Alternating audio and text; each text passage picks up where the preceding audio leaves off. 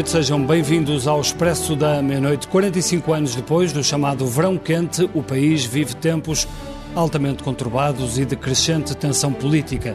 A comparação entre os dois períodos é obviamente exagerada, mas serve para ilustrar o dia de ontem que nos remeteu para esse passado. No espaço de poucas horas, o governo nacionalizou a EFASEC e tomou conta da maioria da TAP, onde serão injetados 1.200 milhões de euros. Muito dinheiro, de facto, e poderá vir mais. Há já quem lhe chame um novo, novo banco, ou seja, mais um buraco sem fundo, questionando os que argumentam com a importância estratégica da empresa. A verdade é que ainda sabemos muito pouco sobre a operação e quem tenta saber mais ou quem critica, cuidado, é logo rotulado de fanático, como mostrou o ministro Pedro Nuno Santos na resposta ao Iniciativa Liberal. Mas diga o ministro o que disser, exige-se transparência, informação, porque quem paga é o país. E é esse eh, e é normal que esse mesmo país entenda mal um governo lesto a salvar estas duas empresas, mas mais lento e poupado a ajudar outros setores vítimas da pandemia. É aqui que entramos na outra frente desta crise das nossas vidas. Hoje, o Reino Unido oficializou o que já sabíamos, mostrou-nos o cartão vermelho, o mais velho aliado, inscreveu-nos na lista negra e muito por causa dos números da região da capital, onde a infecção já não é só um problema de saúde, tornou-se também numa fratura exposta entre diferentes fações do PS. Vamos então ao debate, Angela. Sim, para debater connosco esta semana, que foi uma semana negra, cheia de más notícias, temos o Eduardo Cordeiro, que é secretário de Estado dos Assuntos Parlamentares e é responsável pela coordenação na Grande Lisboa do combate à pandemia. Temos o Bernardino Soares, que é membro do Comitê Central do PCP e presidente da Câmara de Louros, uma das câmaras que também tem estado sob forte pressão. A Cecília Meirelles, que é líder parlamentar do, não, não do CDS. Deputada. Eu sou deputada, eu joguei que era líder parlamentar. É deputada do CDS-PP e em casa a acompanhar-nos está o Paulo Rangel, que é eurodeputado pelo PSD. Eu começava por si, Eduardo Cordeiro.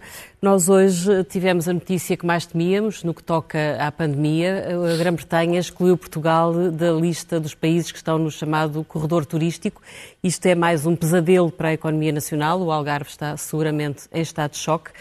O Ministro dos Negócios Estrangeiros diz que esta é uma decisão injusta. O que lhe pergunto é se concorda com ele ou se, pelo contrário, assume que o que correu mal em Lisboa tem culpas neste cartório. Muito boa noite. Eh, em primeiro lugar, gostava de referir que sim, o Sr. Ministro dos Negócios Estrangeiros tem razão. E nós, nestes momentos, nos momentos difíceis, eh, e apesar das diferenças que nós temos do ponto de vista político e até partidário, nós devemos evitar desunir-nos, dividir-nos. Acho uhum. que nós temos mesmo que manter um certo espírito de união uhum. uh, nacional em torno destas matérias. Uh, o Sr. Ministro disse muito bem que é uma decisão injusta, até absurda olhar para aquilo que é a realidade dos números, porque são selecionados alguns critérios, são os critérios dos novos casos, ignorando toda a história do combate que foi feita e até olhar para outros dados muito importantes, como, por exemplo, a taxa de mortalidade ou até mesmo uh, olhando para aquilo que é a realidade do combate que foi feito por cada país. Mas como, repare, como alguém já disse, quando entramos nesse tipo de argumentação é porque já estamos a desculpar-nos. Ou seja, não estamos não a defender-nos, nós cada um tem que perceber que temos argumentos diferentes, os países têm argumentos diferentes e nós temos que usar os nossos, independentemente de todo o esforço que temos que fazer no combate ao Covid. Eu não mas, rejeito repare, nenhuma responsabilidade relativamente a essa matéria, mas, mas nós um temos critério, que saber combater. Há um critério comum. O que lhe pergunto é, sabendo de nós que a luta pelo turismo é uma selva neste momento, os países estão todos, cada um, a fazer por si, o que lhe pergunto é se não houve aqui hum, desatenção e falta de prevenção da parte do Ministério dos Negócios Estrangeiros, ou seja, se a diplomacia portuguesa, se a diplomacia política não falhou. Ouça, nós, eu, ninguém tem dúvidas que Portugal terá sempre dedicação na defesa daquilo que são os seus interesses e aquilo que são, eh, neste caso em concreto, a nossa realidade. Eh, e é isso que nós temos feito, não tenho a menor dúvida disso, e é isso que vamos continuar a fazer. Nós temos que defender aquilo que é a nossa realidade, em todos os espaços onde poder. Mas quais são os instrumentos de que o Governo ainda dispõe para combater temos este, contestar, este revés Nós temos que contestar todos coletivamente, temos que apresentar o nosso caso enquanto país, enquanto a realidade que é a história do combate ao Covid em Portugal. E, portanto, nós não nos podemos deixar uh, abater quando existe uma má notícia. Nós não podemos deixar-nos dividir em relação a esta matéria. Claro Mas acha que, temos que esta decisão da Grã-Bretanha é irreversível? Tem que ser. Nós temos que fazer o nosso trabalho para que seja. Temos que combater, por um lado, para baixar os números, para poder estar abaixo daquilo que são as métricas que alguns países têm utilizado relativamente ao número de casos por 100 mil habitantes numa semana ou duas semanas. Temos que fazer o nosso trabalho para tentar atingir esses dados, mas também temos que contestar uh, uh, os critérios que são utilizados, porque são absolutamente injustos. Mas os critérios são uh, utilizados por vários países, não mas é temos só, que os combater, é são injustos. Nós não utilizamos esses critérios. Eu percebo. E, portanto, não, e, portanto, nós não usamos. Portugal está, está, para, para está Portugal, em várias listas, não é? Portanto, esses critérios mas nós estamos usados... numa situação muito melhor que o Reino Unido em muitos aspectos, na mortalidade. Estamos estamos melhor do que muitos países. estamos a que o Reino Unido não abre, a ser... abre, fronteiras e estamos melhor do que eles ao nível de um conjunto significativo de dados, ao nível da mortalidade, ao nível do número de testes que fazemos por milhão de habitantes. E nós temos que saber defender o nosso caso. Então o que é que está a falhar, então, o que é que está a falhar em Lisboa? Uh, Deixe-me passar para essa, para, essa, para essa área que é, que é da sua responsabilidade. O que é que está a falhar em Lisboa? Fernando Medina uh, pôs em cima da mesa várias questões importantes. Ainda há poucos claro, dias sim. falou sobre a questão dos testes aos fins de semana, que não se fazem, mas falou sobre muitas outras coisas uh, que, estão, que estão a faltar. Um, como, é que, como é que chegamos a este ponto? Como é que, por exemplo, continuamos a ter tantos casos de infecções em lares uh, na região de Lisboa? Temos cadeias ativas e, como sempre dissemos, nós chegamos a fazer um rastreio de todos os profissionais dos lares do nosso país. Quando se faz um rastreio de testes, nós teremos uma fotografia num dado momento. Portanto, o teste por si não é uma garantia de prevenção. Se nós abdicarmos, enquanto sociedade, da prevenção, se nós deixarmos em cada um de nós de praticar a prevenção, nas instituições, enquanto cada um, enquanto português, obviamente vai ser mais difícil o combate. Mas há pessoas que denunciam que estão para aí cinco dias à espera, por exemplo, para fazerem um teste. Isso é outra dimensão. São, Portanto, são, várias dimensões. Não, mas nós não é? temos que responder a todas elas e nós não temos que ter receio de responder aos problemas que nós temos. Este combate não é fácil, nunca foi fácil e quem quer simplificar este combate como um combate fácil faz mal, uhum. porque ele não é fácil e muitas vezes é persistente e, Fernando e aparência persistências. Está, não, está não está. Ele é presidente da área metropolitana de Lisboa. Representa. Portanto, é responsável tem... também por tudo o que se está a passar. Não, tem noção da representatividade que tem, tem legitimidade para as críticas que faz e tem o direito a ter a sua opinião. E o Governo ouve a opinião do Fernando Mina, como ouve do Bernardino Soares e ouve dos restantes presidentes das câmaras municipais da área metropolitana. E o que quero dizer é que... Tem que me deixar responder. Okay. E quando me pergunta uh, sobre todo o caminho que nós temos feito, nós temos feito um caminho em que vamos eliminando possibilidades e vamos concentrando aquilo que é a resposta onde, onde neste momento está concentrado o problema. Nós neste momento temos um problema concentrado num, numa parte do nosso território, sabemos que temos que reforçar as equipas, partilhamos responsabilidades para aumentar a Mas capacidade já ouvimos de isso várias vezes, Duarte Cordeiro. Por exemplo, ouvimos falar, há, ouvimos falar há, há quase um mês de um gabinete de crise para Lisboa. Onde é que está esse gabinete de crise? Não, não foi um mês, foi há menos tempo. Eu percebo o seu não, cansaço, foi... mas foi há menos tempo. Não, não, não, modo... foi, não, foi, não foi há muito mas menos todo, tempo. De todo modo, quer dizer mas onde é que está esse gabinete esse gabinete existe, tem um responsável, reforçou as equipas de saúde pública, mais de 60 profissionais, está a trabalhar e foram constituídas 15 equipas mistas, nomeadamente nos, nos Conselhos da Área Metropolitana de Lisboa, que têm um objetivo muito concreto, que é partilhar responsabilidades com a saúde pública para as libertar para aquilo que é o trabalho essencial, que é identificar os casos positivos e isolar. Essa partilha de responsabilidades está a ser feita com as autarquias na Área Metropolitana de Lisboa, ainda não tinha sido feita no nosso país em lado nenhum. Porquê é que foi feito aqui? Porque o problema persistia e nós tínhamos que encontrar respostas e tínhamos que aumentar a intensidade da resposta. Porque é que aqui foram, por exemplo, reduzidos os horários do comércio? Porque, mais uma vez, tivemos que reduzir os contactos que cada pessoa uhum. tinha. As respostas não são simples e o problema, se fosse fácil, estava resolvido. Eh, eu percebo que, eh, e, e, e mesmo dentro da comunidade eh, médica, junto dos epidemiologistas da saúde pública, repare que nós nos últimos tempos temos procurado sempre tomar decisões ouvindo a comunidade científica, respondendo àquilo que num determinado momento é entendido como a prioridade. Vamos então ouvir só E é isso que temos procurado fazer. Agora, se me disser, vamos deixe, sempre identificar... Uhum. Deixe só virar aqui para o, para o Bernardino Soares e perguntar-lhe como a autarca que está no terreno e dentro desta área metropolitana onde a situação está mais complexa, sentiu nos últimos dias algum efeito das tais medidas, do tal reforço de equipas para ajudar a rastrear os infectados de que fala o Eduardo Cordeiro? Ou ainda não se nota resultado nenhum desse esforço? O nosso caso é um pouco diferente. Nós começamos a fazer isso no início do mês de junho. Mais cedo. Uh, sim. Esse modelo depois foi adotado e penso que bem, porque eh, percebemos ainda em maio que o aumento dos casos precisava de uma resposta de ir ao encontro eh, das, dos, dos casos positivos e fazer três coisas. Primeiro, testar os, coabit os coabitantes, as pessoas uhum. que viviam na mesma casa. Depois, garantir apoios sociais e apoios alimentares e medicamentosos para que as pessoas tivessem condições de ficar em casa e não ir trabalhar. Uhum. E, em terceiro lugar, verificar se era preciso retirar, como tem acontecido em muitos casos, com o apoio da Segurança Social, para outras instalações as pessoas que não tinham condições de isolamento. Ficar em casa, sim. E isso começámos a fazer no início de junho e agora começou a ser feito também noutros conselhos. Mas diga-me uma coisa, não houve nenhuma, um mas não houve concreto. nenhuma interação nessa altura entre si e outros autarcas da área metropolitana de Lisboa? Vocês não trocaram impressões sobre o trabalho Sim, que era necessário sempre, começar sempre a fazer? fomos falando. Nós em Loures eh, tínhamos a ideia de que isto era necessário, era preciso ir para o terreno e não apenas acompanhar à distância os casos. Defendemos a criação destas equipas com gente da saúde, com gente da, da segurança social e com gente da Câmara, que nos permite, na mesma visita, tratar da questão de saúde, atribuir o subsídio, às vezes para o dia seguinte, e gerir qualquer outra situação em que o município possa Mas ser revê-se, revê-se, por exemplo, nas, nas críticas de Fernando Medina, que há más fias, que o trabalho não está a ser bem, a ser bem feito. Acha que Fernando Medina eu, tem razão? Eu acho que há, há, quatro coisas fundamentais para melhorar é que nesta estamos região. a correr atrás do prejuízo. Estamos, claro que estamos, que a situação é complexa. Uhum. Uma primeira é que é ainda preciso reforçar os recursos humanos. Uh, houve reforço na saúde pública, mas a saúde pública está muito enfraquecida e há três meses que está a fazer todos os dias este trabalho e é preciso reforçá-la ainda. Depois é preciso reforçar ainda em recursos humanos as equipas de trabalho na comunidade. Estas nossas equipas, nossas da saúde e da segurança social, que estão a trabalhar desde o início do mês de junho, estão exaustos e, portanto, precisam de ter rotatividade e esse, esse reforço é essencial. Portanto, reforçar recursos humanos é absolutamente essencial. Depois é preciso aprofundar o conhecimento, porque eu acho que o Governo tem dado sinais disso. Eu, no meu Conselho, também gostava de saber mais sobre o padrão principal, ou sobre os padrões, se forem mais do que um, do contágio. Nós todos temos algumas ideias, e a saúde pública, naturalmente, vai fazendo a sua investigação, mas eu julgo que precisávamos de uma investigação mais eh, eh, concreta do que apenas os inquéritos epidemiológicos que procuram fazer aquilo que é imediato e essencial, que é saber quem são as pessoas que estiveram em contato com o positivo, onde é que estão, se vivem na mesma casa e depois determinar as medidas para isso.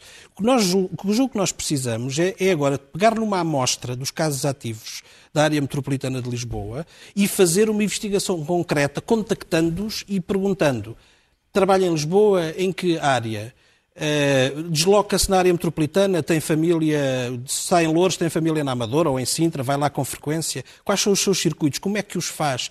E outras, outra, outras, uh, uh, outras informações que sejam úteis para conseguirmos perceber melhor este fluxo. Mas, portanto, por enquanto, não, não, sente ainda nenhum impacto do reforço de equipas ou do... do Posso falar no, no que está a acontecer no meu Conselho.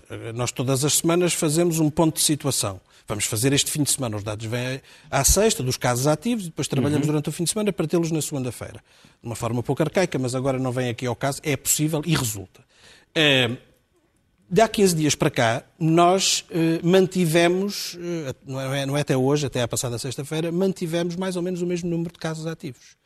E com o seguinte fenómeno: menos casos nos focos, onde andámos a trabalhar, e mais dispersão, portanto, compensado com mais dispersão. Uhum. Eu não sei se isto é uma tendência, não basta uma semana para, para chegarmos a essa conclusão. Mas eu julgo que é indispensável continuar a investir no estudo da situação. E também, eu julgo que, e isso o Fernando Medina falou, penso que também se referia a isso, eu acho que é preciso melhorar ainda a coordenação regional. Uhum. E não estou a falar do Eduardo Cordeiro, tenho tido toda a disponibilidade para para falar com os presidentes de Câmara a todas as horas e todos os dias, que é isso que tem acontecido. Eh, mas nós precisamos que alguém olhe para este conjunto e veja as linhas condutoras do problema e, e, que nos ajude a todos a fazer aquilo que é mais eficaz em cada momento. E eu julgo que isso ainda não, ainda não estamos nesse ponto. E também na coordenação dos hospitais, porque continua a haver falhas apesar de ter havido algumas melhorias, na, eh, na, na reorganização das urgências, dos internamentos, uhum. para libertar alguns hospitais de uma maior pressão. Cília Meirelles, eh, como é que tem visto a, a gestão desta, desta crise, com, estas, com estas críticas de um dos principais responsáveis, que entronca, parece, com uma, com uma crise entre fações do PS, quer dizer, como é que, como é que assiste a isto tudo? Bom, boa noite, antes de mais, mais uma vez. Um, eu assisto com preocupação porque a situação realmente é grave e eu acho que nos preocupa a todos. E desse, e, eh, desse ponto de vista, acho que de facto uh, isto é visto como uma questão nacional. Eh, eu confesso que não percebo, tenho dificuldade em perceber a postura do PS, porque nós vamos ver. Eh, nós não podemos, durante um ou dois meses, ter um discurso sobre o milagre português e, e, o governo querer uh, ficar, entre aspas, com os louros disso, e o primeiro-ministro com os louros disso, e depois, quando as coisas já não estão a correr bem, e já falaremos dos motivos, quando as coisas começam a correr mal, uh, aquilo que temos é uh, um passar de culpas, digamos assim, para os técnicos. Vamos lá ver, os técnicos não nascem um nos sítios. Na altura, mas na altura do discurso do milagre, não vi ninguém discordar desse discurso. Nenhum partido da oposição discordou desse discurso? Eu acho que, eh, se tivesse visto com atenção, teria visto muitos partidos discordarem. Agora, de facto, houve uma altura em que o país estava todo concentrado. O que é que nós podemos fazer uh, para que isto não nos afete da mesma maneira dramática que outros países que nós víamos todos os dias? E, portanto, é, é evidente que estava toda a gente concentrada nisso. E eu acho que isso é natural e é razoável e até é saudável. Sim, mas acertar, uh, não, não acertar a segunda-feira é mais fácil, não é? Uh, claro, não tem nada de errado. Uh, viu, se tivesse visto, teria visto muitos. Uh, é evidente que nunca houve milagre nenhum. Houve muitas pessoas que chamaram a atenção para o facto de uh, haver aqui um fenómeno de surtos, que as coisas não eram bem assim. Mas realmente, eu acho que qualquer pessoa, mesmo objetivamente, que analise, percebe que há uma primeira fase. Enquanto as medidas tiveram a ver com o ficar em casa, com o encerramento de uma série de estabelecimentos, de facto, houve um, as pessoas aceitaram bem as medidas, aliás, até anteciparam algumas delas, e aquilo que estava a acontecer, talvez também por uh, ter chegado mais tarde a Portugal, nós beneficiamos da experiência dos outros e, portanto, conseguimos antecipar, uhum. uh, não tão cedo, provavelmente, como, como eu entenderia, uh, mas antecipamos. É evidente que nós não podíamos ficar para sempre assim. E eu eh, não discordei nem discordo da decisão de reabrir. Era evidente, era, era, imprescindível, era a única maneira de sobrevivermos. Nós não podíamos ficar eternamente assim.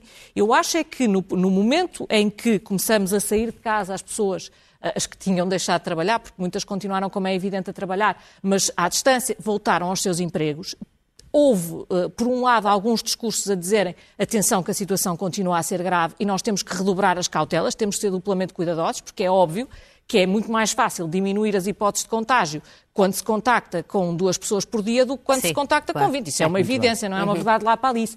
Mas, por outro lado, houve sinais muito contraditórios. Uhum. Uh, e eu não posso deixar de dizer que, que, quer aquilo que se passou no Parlamento, quer algumas manifestações, foram sinais completamente contraditórios Exato. dados às pessoas, dizendo, afinal, em alguns casos já não faz mal se juntarem 100, 200, 300, 400 pessoas. Uhum. E isso dá um sinal de que há alguma arbitrariedade nos cuidados que estavam a ter. E eu gostava só de dizer isto porque, porque eu exerci funções no turismo ainda que brevemente. Uh, e eu acho que ninguém deseja, obviamente, aquilo que está a acontecer. Mas esta situação é muito grave. Uh, o, o, turismo representa mais de 10% do nosso PIB. Sim, do ponto é de vista evidente que é, é profundamente é, é, afetado por isto. Claro. Mas a concorrência, como estava a dizer, uh, é uma selva, é feroz. E uh, aqui eu gostava de perceber o que é que falhou na diplomacia portuguesa, Sim. porque alguma coisa muito séria falhou na diplomacia portuguesa. Eu, eu até podemos discutir a questão dos critérios. Eu acho que esta, uh, uh, os critérios utilizados não são os mais sensatos, mas mesmo usando os mais sensatos, nós não, a situação atual nossa a verdade não é, é que estamos brilhante. a ser comparados com a, com a Suécia, que foi um país que não fez nada, não é? Uhum, uhum. E isso é, isso é mau. Cília, deixe-me perguntar agora... O que é agora... mau para mim é nós estarmos, nós estamos longe destes corredores, eh, uhum. porque isso, isso, isso quer dizer que há, muitas, há muitos milhões de dormidas que nós podemos estar a perder e isso é que é muito grave. Paulo Rangel, uh, o Paulo Rangel observa muito tudo o que está a passar também a partir do palco europeu.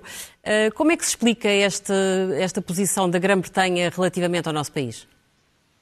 Bom, repara, a posição da Grã-Bretanha uh, não é diferente da posição que outros países têm. Aliás, num certo sentido, nem é diferente da posição da União Europeia. Uh, a União Europeia aplicou aos países terceiros critérios que provavelmente, se fossem aplicados a Portugal, uh, nós também ficaríamos excluídos. e são critérios da União Europeia para países de fora. Portanto, vamos cá ver. Eu acho que nós temos que ser. Em primeiro lugar, eu tenho que dizer ao Eduardo Cordeiro uma coisa. Nós temos todos de estar unidos, mas não temos de ter um discurso da União Nacional. Os governos, as autoridades políticas, em democracia, estão sujeitas a escrutínio democrático. E quando há erros, apontar os erros não é ser antipatriótico. E, portanto, eu, para mim, eh, eh, eu acho que há aqui, em primeiro lugar, uma tentativa de fuga de, eh, às responsabilidades políticas. E já há bastante tempo. Porque vamos cá ver, quando começam a surgir mais ou menos 300 casos, 290, é no final de maio, em Lisboa, nós tivemos semanas sem que se fizesse nada. E, portanto, aqui há, eu, não, eu não acredito que o Primeiro-Ministro, que a Ministra da Saúde, uh, uh, que os Presidentes de Câmara, tirando, aliás, curiosamente, a, a exceção de Bernardino Soares, que acho que foi a única pessoa que apareceu seriamente já logo no início com alguma preocupação. Eh, que eu vi, enfim, pelo menos que eu visse nas televisões a acompanhar. E as outras pessoas estavam uh, uh, muito tranquilas quando sabiam que a, que a época turística ia arrancar precisamente no final de junho. E se isto não se contivesse, nós íamos ter estes resultados. Repare, eu, eu também estou de acordo, eu sou o primeiro a estar de acordo, que os critérios uh, que tem o Reino Unido, ou até que, por exemplo, tem a Dinamarca e outros países, talvez sejam demasiado exigentes. Mas são os critérios que há e não são contra Portugal. Eu não posso, por exemplo, ainda hoje achei mal este tweet que fez o Primeiro-Ministro a comparar, a no fundo, a dizer, bem, os britânicos têm uma situação, é mais, é mais terrível estar, quer dizer, a situação terrível que tem o Reino Unido, sim senhor, é má, mas um primeiro-ministro vai falar disso num tweet? Quer dizer, por amor de Deus, vamos pôr as coisas como elas são. Eu, ainda há 15 dias, no mesmo programa, num fórum da TSF, primeiro, o Ministro dos Negócios Estrangeiros falava em retaliar. Vamos retaliar. Depois mudou, o Primeiro-Ministro corrigiu nesse mesmo dia, mas ele disse: vamos retaliar. E eu disse: a nossa única solução. Nós, nós, eh, a diplomacia tem que trabalhar, mas eu, eu aqui vou dizer, vou dizer assim, aliás, eu acho que a nossa diplomacia não tem falhado. Só que os critérios são critérios objetivos e que são aplicados iguais a todos. Podem ser errados, mas eu sinceramente... Paulo Rangel, eu... deixe-me só perguntar-lhe uma coisa. E, e, concorda com o Eduardo Cordeiro quando ele diz que acha que ainda é possível forçar a Grã-Bretanha a reverter a sua decisão? Eu acho que é possível. Uh, vamos cá ver. A Grã-Bretanha ela própria abriu essa janela, não é? Uh, porque ela própria diz que vai rever, de tempos a tempos, reverá a situação. Mas eu acho temos, que a melhor. Temos que, chamar, maneira... temos que chamar o enfermeiro que ajudou, que ajudou o Boris Johnson. Não, não, não ouça, Pode ser que ele deu uma ajuda. Não, não, vamos cá. A, a única forma de reverter é melhorar a nossa prestação. Se nós baixarmos os números, porque é preciso ver o seguinte o número de casos que neste momento, até hoje, o número de mortes é um número que está ao nível do que está a Itália, não é? Com menos casos novos. Portanto, é preciso nós. E, e, a Itália tem 65 milhões de pessoas, não tem 10. Portanto, vamos cá ver. Uh, uh, o que eu quero dizer com isto é: quando os primeiros sinais surgiram, no final de maio, princípio de junho, eu acho que nós relaxamos e não podíamos ter relaxado. E aí a culpa não é, como diz o Fernando Medina, ou como diz já em segunda versão, das autoridades de saúde, dos técnicos, etc. A culpa, mas relaxamos, mas relaxamos em, em, que sentido, Paulo Rangel? Como? Relaxamos em que, em que sentido? Uh, fizemos mal o desconfinamento, fizemos cedo demais, uh, tivemos uh, um discurso político pouco coerente entre o Presidente da República e o Primeiro-Ministro. Eu acho, eu vou dizer o seguinte, para, para mim, eu resumiria isto. Portanto, eh, eu acho que o desconfinamento não esteve mal feito. Hum? Acho que a mensagem oficial, quando o Primeiro-Ministro fala oficialmente lá no seu, a partir eh, do Palácio da Ajuda e faz aquelas. é uma mensagem correta. Hum? como aliás o Presidente. Mas depois, no dia a dia, eles não fazem isso. Eles vão à praia, eles dão mergulhos, eles vão aos restaurantes. Isto passa sinais errados. Não vale a pena a gente pensar que não passa. Passa sinais errados porque eh, legitima os comportamentos, pelo menos dos mais infratores e dos mais. Uh, recalcitrantes. Mas atenção, mas eu não estou a dizer que a culpa é daí. Estou a dizer, havia, a partir do momento em que aparecem estes números, final de maio, princípio de junho, nós demoramos imenso tempo a reagir. Se nós tivéssemos reagido logo, designadamente na região, obviamente, Lisboa e Val do Tejo, que era onde estava este problema mais concentrado, e eu estou convencido que nós, neste momento, já poderíamos estar a baixar. Já estaríamos noutra muito situação, bem. muito bem. E, Eduardo Cordeiro, é, isto coloca... Digo, isto não é antipatriótico, eh, acho eu. Já voltamos aí. Já. Eduardo Cordeiro, a necessidade de dar resposta a esta situação, o reforço de meios, é evidente que isto vai colocar as finanças públicas debaixo de uma pressão brutal, como prova, aliás, o orçamento suplementar que hoje teve que ser aprovado na, na Assembleia da República e que prevê, por exemplo, mais 500 milhões só para o SNS. Agora, eh, não chegava isto e temos o buraco na TAP e a necessidade do, do Estado intervencionar a TAP e de nacionalizar a EFASEC. Isto, numa palavra, vai significar, a curtíssimo prazo, um descontrole nas contas públicas em termos de fazer disparar o déficit e a dívida pública. Corremos o risco de voltar a 2011?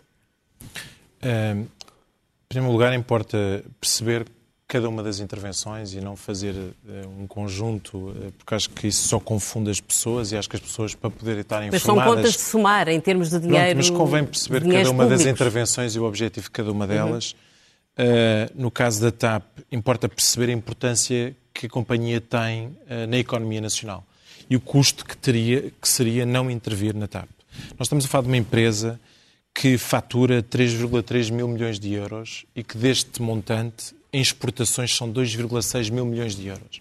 A falar de uma empresa que compra uh, empresas portuguesas, a mais de mil empresas portuguesas, 1,3 mil milhões de euros. Tem mais de 10 mil trabalhadores e, do ponto de vista indireto, estamos a falar de mais de 100 mil trabalhadores. E estamos a falar de uma empresa com esta importância para a economia nacional. Não intervir, deixar uma empresa destas ir à falência, tinha um impacto brutal, astronómico, naquilo que era a economia nacional. Mas agora, e aquilo mas que, agora terá um impacto e, de 1.2. Eh, Sim, mas repare, mais só em impacto compras... que virá no futuro, porque não sabemos. Ainda hoje o Pedro Nuno Santos reconhecia dados... aqui na SIC que no futuro poderá ter, poderá ter de haver novas injeções. Repare. O que lhe pergunto é se uh, a TAP não pode ser, por exemplo, o BES da crise anterior. Repare, aquilo que, que, que o Governo estava confrontado perante a necessidade de fazer sempre esta intervenção, reconhecendo a importância que a companhia tem. E nestes termos foram tentadas várias hipóteses e a solução que foi encontrada era aquela que permite, de alguma forma, controlar melhor esse montante de empréstimo. Mas eu falei destes números exatamente para se perceber a dimensão e a comparação das coisas. Vai-se emprestar 1,2 mil milhões, mas só em compras nacionais esta empresa compra anualmente 1,3 mil milhões. É uma empresa que tem um impacto brutal mas nas exportações. Mas vai deixar de comprar, e, portanto, não é? Porque vai ser altamente reestruturada. Não, será naturalmente porque, porque reestruturada. É será é? naturalmente é? reestruturada porque o contexto atual mudou substancialmente claro. na, na, indústria uh, da aviação civil. Mas é importante percebermos a dimensão. Não intervir tinha um custo enorme, brutal, muito maior que se calhar do que a intervenção que vamos ter. Resta agora, obviamente, ter noção daquilo que é o plano de reestruturação que é necessário e de perceber a forma como se gera e se controla este, este dinheiro que é introduzido. No caso da IFAC é que há uma história um pouco diferente. Estamos a falar de uma empresa que, ao contrário da TAP, que apresentou capitais negativos de, de grande dimensão no último ano, estamos a falar de uma empresa que tinha um problema com a estrutura acionista, Sim. pela falta de credibilidade de um acionista que tinha, põe em causa, Isabel desde logo, os clientes, os fornecedores, põe em causa todo o funcionamento da empresa. É uma empresa viável, com resultados positivos. E aqui o que o Governo fez foi fez uma intervenção, em parte do capital, mas para, para uh, desbloquear Sim. este problema e manter uma empresa muitíssimo importante na estrutura da inovação, da engenharia em Portugal, especialmente no norte do país, viável, mantê-la viável. Sim, aliás, pela primeira portanto, vez vimos o Grupo José de Melo elogiar uma nacionalização, não, que é uma repare, coisa curiosa. Portanto, confundir as planos, somá-los como estava a fazer de forma uh, um pouco Não é mais confundir, simples, é ter noção de que em é termos é um de contas uh, públicas isto devemos... vai ser um rombo brutal. Eu, eu, não consigo fazer essas conclusões. Acho que nós, nós devemos, eh, obviamente, encarar o, que, o impacto que seria nós não intervirmos nestas empresas, o que é que isto significava para a engenharia nacional, para a inovação nacional, no e o que é que significa para os portugueses, das exportações. O que é que significa para os portugueses que uh, tiveram de pedir layoff, cujos layoffs vão acabar? Oh, Bernardo, é para muito fácil essa que comparação. Têm, não, não, dizer, é, que têm restaurantes nós tentamos e que vão ter qualificar as discussões e, portanto, é muito fácil fazer essa discussão. Eh, e quando nós tentamos explicar estes dados, é exatamente Mas isto é uma questão política percebam. importante, não é? Esta, Ouça, esta nós todos compreendemos a dificuldade dualidade... que, todos estamos, que os portugueses estão a ter. Essas dificuldades que o Bernardo fala são dificuldades muito concretas e é muito normal que há muitas pessoas que não percebam a dimensão dos valores e se assustem com a dimensão não, destas intervenções. é que eh, de empresas estratégicas estão permanentemente a ouvir falar. E Sim, essas empresas estratégicas normalmente saem-nos do bolso a falar, todos. Nós é? ainda há pouco a Cecília estava a falar do turismo, da importância que o turismo tem. A TAP transporta 17 milhões de passageiros. E, portanto, nós temos que perceber a importância estratégica que estas empresas têm para o nosso país. Se não fosse assim, nós não fazíamos esta intervenção. E é, é fundamental uh, garantir uh, o apoio. A TAP faz de Lisboa um hub. Outras companhias não fariam. E, portanto, nós estamos a preservar a economia nacional. Estamos a preservar com a EFASEC a capacidade tecnológica, uhum. a capacidade de inovação, a parte da transição energética que nós queremos e com a TAP estamos a Muito apoiar bem. as exportações Muito nacionais. Bem, mas... E, portanto, é neste plano que nós temos que olhar para estas uhum. intervenções. Exatamente para que as pessoas compreendam. Porque uhum. realmente é muito dinheiro e as pessoas, obviamente, ficam preocupadas num contexto de crise, num contexto em que as pessoas têm imensas dificuldades, em que eh, nós discutimos e todos nós achamos que é necessário mais apoio para determinado tipo de programas. É, portanto, perceber a importância que estas empresas têm. Muito bem. Bernardino Soares, o PCP eh, não votou a favor do orçamento suplementar, votou contra pela primeira vez um orçamento eh, de, deste... Pela primeira vez nos últimos anos. Deste governo? Sim. Sim. Uh, o que lhe pergunto é o seguinte... Libertou-se da geringonça. Libertou-se da geringonça. Voltou aos velhos hábitos. É, é libertou-se. O que lhe pergunto é o seguinte, uh, não teme que o PC fique um pouco com a imagem do partido que, na fase boa, quando as vacas voavam, estava sempre com o governo de António Costa e agora que a coisa começa a cheirar a ser mais difícil, tenta sair do barco? Não, acho que a situação não se pode colocar nesses termos. O que o PCP sempre fez foi analisar o conteúdo dos documentos, fazer propostas, negociar com o governo e tirar conclusões dos resultados dessa negociação. Mas este documento aumenta substancialmente a despesa pública exatamente para acudir a uma série de frentes que estão desguarnecidas com a pandemia. Este documento aumenta muito menos do que seria necessário não resolve uma série de problemas, por exemplo, de quem trabalha. Nós temos com o prolongamento do layoff, que é sobretudo usado por grandes empresas, a maioria delas que tiveram lucros e distribuem dividendos é, é, com o prolongamento do layoff, nós vamos ter trabalhadores que vão chegar ao fim do ano de 2020 com menos dois ou três salários. E isso é inaceitável. Por outro lado, há agora um conjunto. Com a TAP e agora com a TAP? Há um conjunto de outras medidas que não correspondem a um reequilíbrio eh, dos, dos, recursos públicos para acudir mais aos serviços públicos, para acudir mais às micro e pequenas empresas, aos trabalhadores, porque se criam mais uma série de incentivos que já sabemos vão ser capturados por grandes empresas que não estão em crise, que não tiveram problemas, que distribuíram dividendos e, e, e não para, para coisas mais essenciais. Mas eu devo dizer o seguinte, acho que este, este, voto do PCP tem que ser encarado com toda a normalidade. O Primeiro-Ministro, aliás, disse que o país precisa da mesma maioria para dar resposta a esta crise. Bom, Concorda com ele? Acho que o futuro deve eh, ser um futuro de continuação de conversa, de negociação e de ver se conseguimos chegar a melhores soluções do que era este orçamento suplementar. Deixe-me perguntar sobre, sobre a TAP já agora, só para termos Sim, também a sua opinião, e sobre esta intervenção na TAP. Eu, eu acho que era, eh, era impossível deixar cair a TAP. O problema não é esse. O problema está, por um lado, na origem de toda esta situação, que é a privatização. Aliás, foi feita na 25ª hora pelo governo de Passos Coelho, já tinha sido tentada... E Paulo Portas, não se e Paulo Portas, e Paulo do partido Portas. de já tinha sido Já tinha sido tentada pelo governo Guterres, pelo governo de Sócrates. Portanto, é uma, uma velha aspiração de governos do PS e do PSD. O problema é, está na origem aí e é o que agora vai acontecer, tanto na TAP como na EFASEC. Isto é, o Estado não pode ser o porquinho onde se vai buscar dinheiro quando é preciso salvar uma empresa dos desmandos dos seus acionistas ou de uma situação qualquer eh, que surja. Para depois do problema estar resolvido, voltar a entregar aos acionistas privados. Mas o PSP já disse nós... isso há anos e os governos mas, não, mas, não, não, não Nós andámos há, até há poucos dias a falar dos, dos, milhares de milhões de euros para, para, o novo banco. É preciso que tiremos alguma lição disso. Uhum. E se então, mas como é que se resolvia? Se acha que a TAP não podia cair? Acho é, que o governo tem que intervir e que deve manter o controle público desta empresa e não perspectivar qualquer tipo de privatização. Esta empresa, Sim, mas, é, mas, é isso que está, mas é isso que está na cabeça do governo, Vamos não é? ver. Despachar-se da. Vamos ver. Despachar-se da TAP o mais rapidamente Vamos possível. Ver. Vamos ver. Uhum. Uh, porque o problema é que a TAP é um instrumento essencial para a economia, como foi aqui dito. Nós há bocado estávamos aqui a falar do turismo por causa da, da, da decisão do Reino Unido Sim. e do, do impacto que isso tem. Se nós não tivermos TAP, teremos um instrumento, deixaremos de ter um instrumento muitíssimo importante para a questão do turismo, para a ligação às comunidades, para um conjunto de uh, áreas onde ter uma companhia detida pelo Estado e controlada pelo Estado permite utilizá-la como um instrumento Muito de bem. soberania. E é isso que tem que acontecer. E não limpar para depois entregar outra vez. Cília Meirelles, nem todos os países têm companhias uh, nas mãos do Estado. Presumo que não a, a sua posição... Nem todos os países têm companhias aéreas, é, logo à partida. Exatamente. Agora, uh, considera que deve ser estabelecido um limite em termos de dinheiro ou mesmo em termos de tempo para o Estado manter a sua posição eh, na empresa? Uh, considero, considero que deve ser estabelecido um limite do ponto de vista do dinheiro e deve ser estabelecido um limite do ponto de vista de tempo. Cá está, cá está. Vamos, cá está. vamos por partes. Portanto, eu só vejo esta intervenção como possível de maneira completamente excepcional e transitória. É verdade que a TAP tem um interesse estratégico. Uh, e esse interesse é, sobretudo, do ponto de vista do turismo. Agora, para esse interesse ser preservado, é importante que a TAP tenha uma gestão privada. Não tenhamos ilusões que se nós tiver, quisermos fazer da TAP um instrumento público de todo o tipo de, de, políticas que passam na cabeça dos vários ministérios, rapidamente deixará de é transportar é esses 17 milhões de turistas. É e mais, e mais.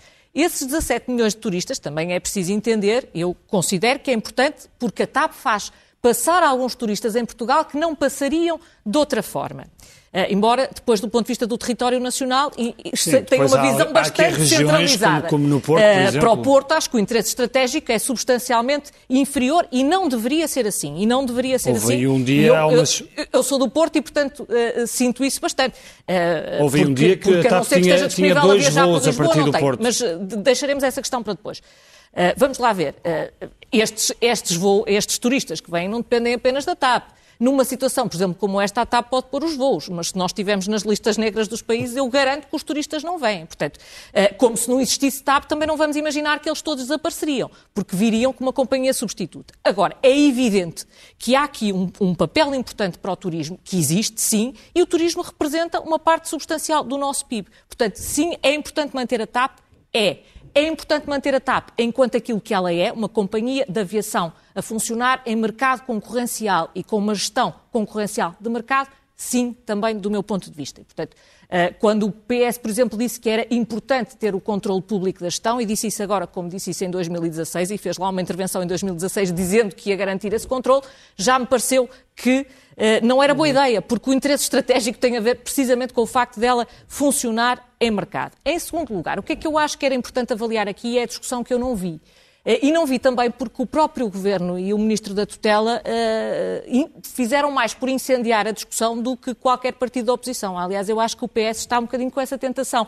Sempre teve uma tentação um bocadinho hegemónica e agora parece querer também ser o foco da sua própria oposição. Acha, não há necessidade. Acha que é uma intervenção muito ideológica aqui na TAP? Acho, acho que transformou, acho que uh, transformou o debate num debate bastante incendiário e muito irracional, quando ele devia ser tido é que na intervenção da direita, na intervenção da direita quando privatizaram também houve uma intervenção ideológica, não é? Não, não houve uma intervenção ideológica. Uh, uh, se reparar, as diferenças na companhia são muito poucas. A companhia já era gerida como se fosse uma companhia privada, tal como continuou a ser depois da intervenção do PS. Uh, e, se, e se deixar de ser, o que vai acontecer é que vai perder a importância estratégica. Cília, por isso é que eu acho que é transitório. Eu queria só dizer isto, então... porque este é o ponto que eu acho essencial e que eu não tenho visto discutir. É estratégica, sim. Eu também acho que é estratégico para Portugal. Nós temos, por exemplo, uma fiscalidade empresarial competitiva. Uhum. Também acho que é estratégico sim. para Portugal que as nossas empresas pudessem beneficiar do mesmo tipo de apoios que outros países na Europa estão a dar. E isso não está a acontecer. E não está a acontecer porquê? Porque os nossos recursos públicos, que são os recursos dos impostos presentes ao futuro, são limitados. Uhum. E a nossa dívida é elevada. E a esta luz, eu vejo isto com alguma preocupação. Se nós olharmos para as contas, nós vemos que todos, somando todos os apoios às empresas com impacto orçamental, não chega a 2 mil milhões de euros. Uhum. Se nós já temos 1.200 milhões na TAP, somar a isto o novo banco, e se me vier dizer que a TAP precisa, uhum. é estratégico, mas não é mais estratégico que a soma do tecido empresarial é português. português e, portanto, eh, é impossível fazer esta análise sem fazer contas. E é, são essas contas e essa Rangel. racionalidade que eu gostava de ver nesta discussão. E não apenas um dogma de... Paulo Rangel, faz sentido termos uma, uma companhia de, de bandeira quando o país não tem, pelos vistos, grande capacidade para, para a sustentar? Repare, eu diria, em, em, abstrato, eu diria que sim, quer dizer, que, que, Portugal tem um interesse estratégico em ter uma companhia de bandeira. Agora, não pode ter a qualquer preço. E o que eu acho que aqui, a primeira coisa que é preciso aqui salientar é que o governo não fornece nenhuma informação. Portanto, nós estamos a dar um salto no escuro.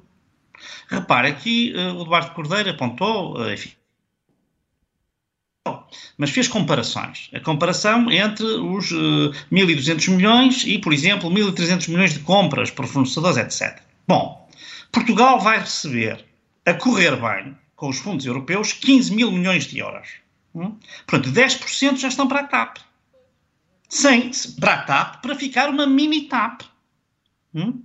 Portanto, quer dizer, nós gastamos 10% de toda a ajuda europeia para a pandemia só nesta primeira intervenção, porque, sinceramente, olhando para as contas, e eu estive a fazer esse exercício, eu calculo que isto possa chegar a uns 3.500, 4 mil milhões de euros a prazo. E com esta intervenção do governo. Já 40%, também. portanto. Paulo Rangel, e, e considera, considera que a União Europeia uh, foi influenciada pelo debate que muitos dizem muito ideológico em Portugal em torno da TAP? Ou seja, uh, há quem acuse o não, ministro Pedro uh, Nuno Santos de ter não. passado uma imagem errada da companhia e disso ter influenciado a decisão de, da Comissão Europeia. Isto faz sentido? Não, repare, eu, eu aqui, eh, vamos cá ver, eh, eu sou insuspeito, aliás, de, de, de, concordar com a visão ideológica que dentro do PS é bastante à esquerda do ministro Pedro Nuno Santos. Ponto 1. Um. Segundo, eu acho que ele conduziu este dossiê mal, como acho que o governo está a conduzir mal, está a conduzir mal na comunicação social, na comunicação, mas está a conduzir mal porque é o seguinte, nós estamos a dar, isto, isto aqui é uma espécie de caixa negra de um avião. Estamos a meter lá dinheiro na caixa negra e ninguém sabe o que é que lá se passa. Portanto, e isto aqui é que não pode ser. Os portugueses chegaram a um ponto em que não aguentam mais. Não aguentam mais que o seu dinheiro seja gasto desta maneira. Eu não estou a dizer que ele não devesse ser gasto. Eu estou a dizer que não há nenhuma prova, não há nenhuma evidência, não há nenhuma demonstração de que ele está a ser bem gasto e de que nós não vamos ter aqui, outra vez, uma espécie de buraco negro. Agora, respondendo à sua pergunta, eh, a situação da TAP não tem a ver com as declarações uh, de Pedro Nuno Santos aqui. Tanto que a intervenção que Bruxelas faz sobre a TAP tem a ver com os seus números em 2019 e, portanto, aí, sinceramente, aqui é um bocadinho como uma questão, há pouco punha das listas negras. Se a diplomacia é má ou boa. Não, a diplomacia não é má. A nossa prestação é que é má. E, portanto, a diplomacia não pode fazer milagres. E, portanto, aqui é um pouco, aqui é um pouco a mesma coisa. A situação da TAP, a situação da TAP não tem a ver com a pandemia já era má antes, já era francamente má. Já tinha mais de 500 milhões de euros de capitais uh, próprios negativos. Mas apesar de tudo, teve a Lufthansa a fazer uma proposta de compra à volta de seis meses. E que deve estar agora a suspirar de alívio. Oh, ora bem, vamos cá ver. Mas uh, isso, isso, uh, nós não sabemos bem como é que isso estava, não é? Isso eram rumores que andavam cá por fora. Não sabemos exatamente como é que isso estava, nunca chegamos a saber. O que eu digo é o seguinte: sobre a TAP existe um enorme véu de opacidade. Está tudo no escuro. E os portugueses irem passar por um pagamento sem fim, um poço sem fundo, para manter uma companhia de bandeira uh, uh, uh, altamente diminuta, que passa de ser uma companhia de aviação para ser uma companhia de aviário, eu não sei se vale a pena. Vamos cá. Acha, acha que ah, não é viável uma mini-TAP? Eu não sei se é, se não é. Portanto, o que eu digo assim, nós não temos a informação. Nós estamos a, nós estamos a fazer uma aposta. Isto é como quem está a jogar um, num casino. Estamos a fazer uma aposta. Pode correr bem, pode correr mal. Deixe-me deixe aterrar aqui. Estamos, Deixa-me aterrar aqui a discussão e para continuar a falar de transportes com, com o Eduardo Cordeiro, tenho que aproveitar aqui a, a sua presença, até porque, eh, como coordenador da, da área de, de, Lisboa, sobre a questão dos, do metro, a questão do, dos comboios, etc. Continuamos a ver imagens eh, de carruagens a abarrotar de gente. Porquê é que essa situação continua a não estar resolvida? Ainda hoje a SIC fez uma reportagem com isso. Logo quando nós decidimos desconfinar, tudo o que era empresas públicas foram aumentando aquilo que era a oferta de transportes e hoje metro, CP, barcos, tudo o que é hum, empresas rodoviárias até municipais que são públicas aumentaram a sua oferta de transportes. E uh, não é isso que as pessoas dizem na rua. Não, mas é um facto. Elas aumentaram. Tivemos um problema muito específico que teve a ver com as empresas rodoviárias privadas que entraram em layoff durante este período e que uh, tiveram dificuldades e... e então porquê e... que o Estado não as, não as contratou se estavam paradas? Então, mas o que se esperar um pouco, e eu vou-lhes dizer o que é que foi feito na área metropolitana de Lisboa com o Governo. E, portanto, houve um problema muito concreto. O problema que nós identificámos, não obstante poder sempre haver um horário uh, nos comboios, na linha de Sintra ou em algum espaço mais lotado, a verdade é que uh, a oferta, do ponto de vista daquilo que era possível, do ponto de vista de repor, foi reposta, sabendo de nós hoje que os transportes têm uma lotação mais limitada do que tinham anteriormente. Na área rodoviária, que, no transporte rodoviário privado, uh, houve este problema muito concreto que exigiu que, por exemplo, num orçamento suplementar fossem colocadas verbas para aumentar a oferta uh, e, no fundo, encontrar aqui um entendimento com estas empresas para aumentar a oferta para Portanto, 90% não é- dos portanto, não transportes. é para já. Não, não, é para já, porque felizmente a área metropolitana de Lisboa, que gera os transportes Claro, rodoviários, as linhas de transporte rodoviário, já aumentou. Portanto, não vamos aquilo- ver mais imagens, eh, estamos a acabar o não, vamos- vamos ver mais imagens de, de carruagens dizer- e autocarros Volto a completamente dizer que é normal que existem alguns horários, pode existir em alguns horários sobrelotação. E nós temos que equilibrar aquilo que é o, o- a oferta do que, dentro daquilo que é possível com continuar a apostar na prevenção e na fiscalização. Na, na prevenção, cada um de nós sendo responsável naquilo que diz respeito aos riscos que corre em, eh, em determinadas situações, nomeadamente É que são as populações que já são muito fiscalização, fragilizadas. e em fiscalização, nomeadamente garantindo que as pessoas que utilizam os transportes públicos utilizam máscara e que nós temos atenção, nomeadamente quem gera os transportes sido públicos. várias vezes nas últimas semanas. Ah, nomeadamente sobre esse acréscimo de 90%. É importante, é importante que eu lhe diga uma coisa. é Há uma coisa que eu tenho dito e eu quero repetir, que é o seguinte. Nós temos que fazer o esforço Essa para mensagem melhorar... passa, muitas não, vezes. mas nós temos que fazer um esforço para melhorar todas as respostas de serviços públicos que nós temos. Nós, temos- nós temos que conseguir combater o Covid apesar dos problemas estruturais que temos. Nós não conseguimos resolver todos os problemas estruturais no combate ao Covid. Nós temos que melhorar as respostas que temos de serviços públicos, mas combater o Covid apesar dos problemas estruturais. E isso exige respostas concertadas, Soares queria aqui prevenção e aumento dos de serviços públicos. Seis minutos. Em relação, em relação aos transportes, desde meados de maio comecei a falar disso. O Eduardo sabe, falámos várias vezes sobre esta matéria e na altura eu julgo que houve uma certa desvalorização do problema dos transportes. E ele para nós era evidente porque as, as populações que pareciam estar a ser mais afetadas pela pandemia eram aquelas que mais usavam Claro. os transportes públicos. São as populações e nós andámos várias semanas com transportes, no caso dos rodoviários aqui na área metropolitana, a 55% e as empresas a beneficiarem das verbas do layoff. Isso é um absurdo, foi um absurdo total. E agora, que estão desde dia 1 a 90%, o que temos que ver é se isso, em algumas carreiras, em algumas freguesias, em alguns horários, é suficiente. Provavelmente não. E a lei da proteção civil e do estado de calamidade e do estado de contingência permite a requisição de bens e serviços quando isso seja necessário para cumprir os objetivos, neste caso sanitários. Eu acho que nos próximos dias é preciso avaliar melhor a situação dos transportes depois desta alteração do dia 1 e, se for preciso, tomar medidas, porque as requisições do Estado não podem ser só quando há greves de- de- dos Sim, trabalhadores, sim, sim, também têm que servir quando há problemas sanitários e é preciso pôr meios no terreno para os resolver. Eduardo Cordeiro, desculpe lá, mas eu queria só voltar um bocadinho atrás na TAP para fazer uma pergunta. Na sua perspectiva, qual é o plano do Governo? É permanecer na TAP, como defende o Bernardino Soares, ou é preparar a saída privatizando a parte que neste momento tem na companhia, como defende a direita? O Governo hoje já teve a oportunidade de dizer, através do Ministro das Infraestruturas e da Habitação, que o Governo agora tem tempo para preparar um plano de reestruturação e vai fazê-lo eh, e vai eh, adaptar aquilo que é a resposta. Deixa-me só dizer uma coisa que é muito importante, que há pouco não foi dita.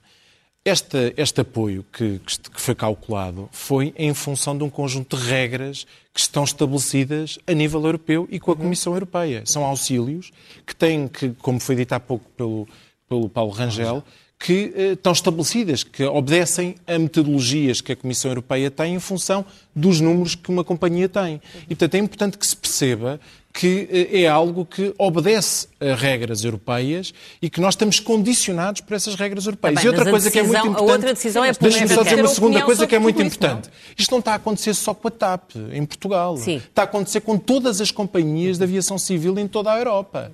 Porque toda a aviação civil teve uma queda brutal do ponto de vista económico. E quanto à portanto, estratégia quando do nós estamos a procurar companhia, é? responder TAP e proteger é a nossa economia, só, não- não- a resposta à TAP é uma proteção à economia nacional. Sim. Não é simplesmente responder a uma empresa. É proteger a economia nacional. E como todos os outros países estão a fazê-lo, a proteger as suas economias nacionais, defendendo intervenções em companhias de aviação civil estratégicas Está bem, para mas aquilo que são ajudava se os dissessem como é que vão intervir A na solução- companhia, não é? Mas eu, eu percebo a pergunta, racional. mas a pergunta é ao contrário. Mas defende o quê? Que fosse à falência a TAP, Cecília? Era a Não, sua eu já resposta? expliquei aquilo Defende que fosse defendo. Eu já falência? expliquei é que a não exatamente resposta era a falência da empresa. Sim, mas essa... E a falência da empresa tinha um Agora, eu- impacto Ah, é? brutal na então, economia gostava nacional. de saber se daqui a um mês lhe disserem assim na TAP, olha, afinal enganamos, é, são precisos mais mil milhões de euros. Vai-me dizer outra vez. Mas o que é que quer? Quer que a empresa Mas vá à falência e todos os a meses dizer, aparecem mil milhões de euros de onde que nós demos, lá? o montante foi determinado em função de um conjunto de regras, em função bem, de mas, estudos eh, que foram eh, realizados em termos daquilo que é a retoma Mas da- é do setor possível da aviação explicar civil. essas regras. E eu eu gostava só de dizer, Volto porque eu não partilho aqui é da, da fé do Paulo Rangel na, na, na, aplicação dos critérios europeus. Porque, uh, por exemplo, e, e dou-lhe um exemplo, uh, banca. Eh, quando foi preciso intervencionar bancos portugueses, as regras foram umas. Quando foi preciso intervencionar bancos italianos, as regras foram, foram outras. outras. E a experiência leva-me a crer que, sim, há regras objetivas, que aliás são regras de boa gestão e que eu acho que em muitos casos devemos aplicar, houvesse ou não Comissão Europeia, mas também é verdade que eu acho que deve haver um ceticismo saudável acerca da exigência exatamente das mesmas regras aos Estados, conforme eles queiram intervir nas suas empresas. Nós temos dois minutos Muitos para... vão intervir, eu nisso só... concordo. Deixe... E, portanto, eu acho que era importante definirmos aqui o interesse nacional para além das regras europeias, que não é Uh, que não colide não, com as regras, mas... O interesse não pode ser mas não pode ser a concentração das empresas de aviação temos que, como a União Europeia quer. Meus senhores, temos que passar... Uh, eu não sei, o Paulo Rangel devia querer dizer alguma coisa, mas é que eu, Tem que ser telegráfico. 5 segundos. Eu sou telegráfico. É, o que eu disse foi: não foram as declarações de Pedro Nuno Santos que determinaram aquela ajuda. Aquela ajuda sim, não, não, tem nada claro, a ver com sim, a é, foi atrapalharam a ajuda. Até atrapalharam bastante a ajuda. Regras europeias, ouça, eu nunca disse que as regras europeias eram boas e aplicadas igualmente para toda a gente. Aliás, ainda hoje disse que havia casos em que eram más. Vamos, vamos ver então as eh, capas do Expresso eh, e começamos pela revista E, que traz eh, as aventuras de Tom and Jerry, um eterno jogo, uma divertida rivalidade e um histórico sucesso de bilheteira. Marcelo Rebelo de Sousa e António Costa somam 40 anos de encontros e desencontros, vivem uma lua de mel, mas em março, com as presidenciais, estreia uma nova temporada. Adivinhe quem será o gato e o rato, e este é um trabalho feito aqui pela minha colega Ângela Silva, sem dúvida a ler amanhã com o Expresso. Na capa da Economia, empresas preparam despedimentos para depois do layoff. Eh, ao lado, TAP, Estado assume maioria e um problema para reestruturar. E ainda também grande distribuição acusada de concertação de preços. E no caderno principal? No caderno principal, a manchete do Expresso mantém-se uh, em torno da pandemia. Mais uma má notícia: hospitais desmentem números da Direção-Geral de Saúde. Há laboratórios, universidades e médicos que não registram os infectados boletim da DGS tem conselhos sem casos há semanas, mas continuam a aparecer doentes e Graça Freitas reconhece que há várias disfunções. Temos depois uma declaração do líder do PSD ao Expresso, que explica porque é que defende o fim dos debates quinzenais no Parlamento. O Primeiro-Ministro diz que o Rio não pode passar a vida em debates, tem de trabalhar. Há uma entrevista com o Ministro da Educação, Tiago Brandão Rodrigues, que eh, critica as críticas à educação, considera-as demagógicas, paternalistas e injustas e fala sobre o que vai mudar no próximo ano letivo. Marcelo Rebelo Sousa anda a promover almoços com a direita que o ataca, nomeadamente com opinion makers do Observador. Temos depois uma notícia importante, não sei se já falaste em economia, há já cinco interessados em comprar a IFASEC Sim. e temos um trabalho bastante impressionante sobre Pedro Diogo, que morreu há uma semana, mas soube há seis meses que o seu tempo estava a chegar ao fim. Esta é a história desses dias, chama-se A Última Viagem. E nós eh, ficamos por aqui, despedimos-nos. Tenham um bom fim de semana. Até para a semana. Muito boa noite. Obrigado. Boa noite.